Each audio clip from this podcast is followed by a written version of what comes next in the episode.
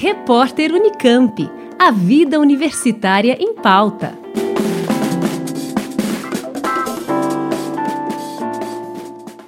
Segundo dados de uma pesquisa realizada por uma empresa nacional de recursos humanos, na hora de selecionar candidatos a uma vaga de emprego, quase a metade dos recrutadores, 45%, eliminam os currículos dos interessados em até 20 segundos. Outros 42% descartam os currículos em um minuto e 11% em 10 segundos. Outro levantamento apontou que quase 7 a cada 10 recrutadores excluem um currículo de imediato pela falta de experiência do concorrente. A professora de administração da Faculdade de Economia, Administração e Contabilidade da USP em Ribeirão Preto, Adriana Caldana, explica os motivos que levam ao descarte tão rápido. É, essa questão acontece principalmente porque o mercado de trabalho é muito dinâmico, pelo volume né, de currículos que as organizações recebem. Normalmente é feita uma triagem, essa triagem é por poucos segundos. Né? Se for um avaliador físico, com currículo físico, ou mesmo currículo que ele recebe via e-mail ou via site da própria empresa,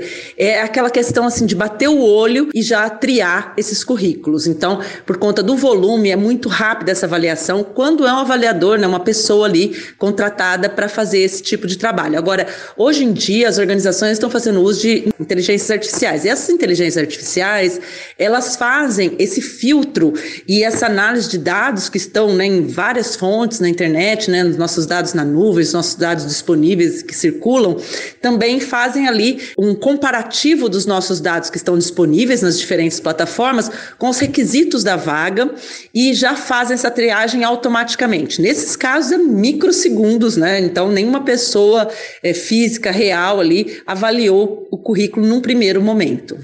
O consultor de RH Danilo Egeia Marques explica como o recrutador faz a avaliação de currículos.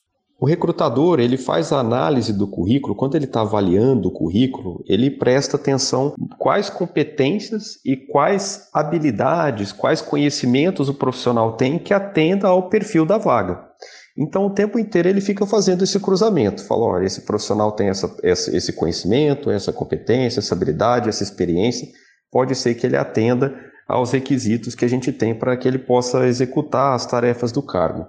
Então ele sempre tem como norte para tomar a decisão se determinado currículo vai ser eliminado ou não, aquele perfil que foi construído para a vaga. Então o que ele toma como referência para tomar essa decisão é o conjunto de habilidades, competências, conhecimentos, experiências que o candidato coloca ali dentro do currículo e fica fazendo esse cruzamento o tempo inteiro com o perfil que foi desenhado para aquele cargo que está sendo colocado à disposição no mercado. A empresária de RH e especialista em diversidade e liderança, Renata Torres, explica a melhor maneira de se avaliar um currículo. Acho que a primeira coisa é não ter pressa, né? não fazer as coisas correndo, não se distrair com, outras atividades né? ao mesmo tempo que se está avaliando o currículo.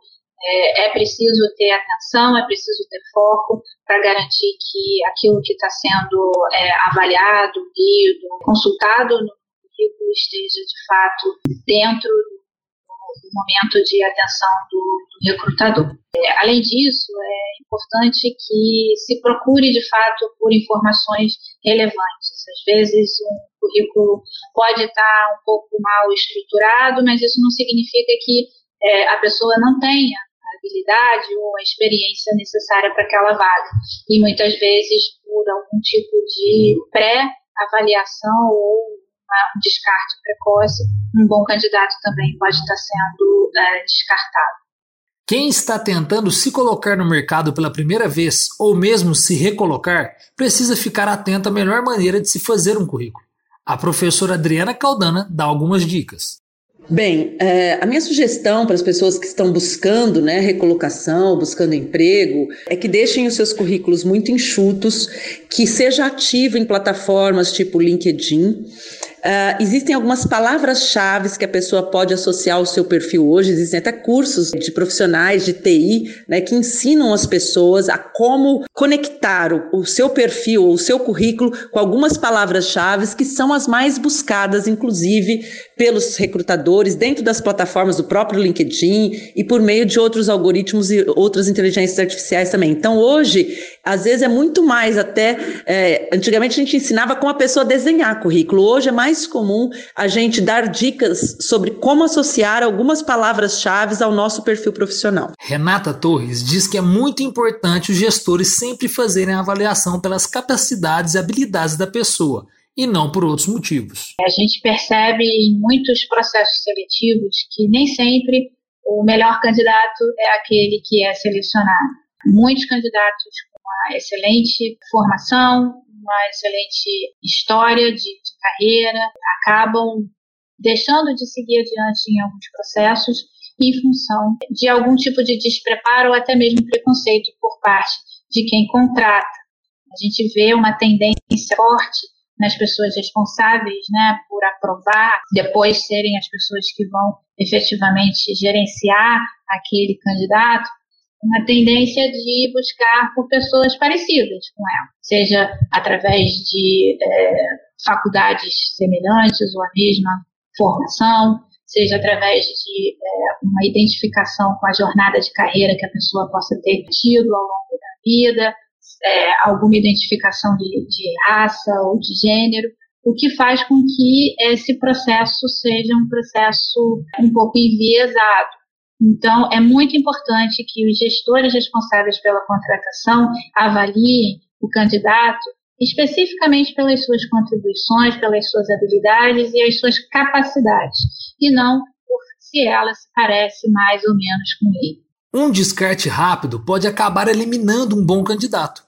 Mas Danilo Egea Marques explica que a elaboração de um bom currículo é responsabilidade do candidato. É quando ocorre o descarte rápido né, do currículo, de fato pode sim acontecer é, é, um erro por parte do recrutador de descartar algum candidato que eventualmente não soube fazer um currículo dentro dos padrões que ele esperava. E aí ele tende a optar por um candidato que fez um bom currículo, que tem uma lógica ali de construção no currículo, que valorizou as competências que de fato são importantes para o cargo que está sendo trabalhado naquela vaga, na, naquele momento específico. Né?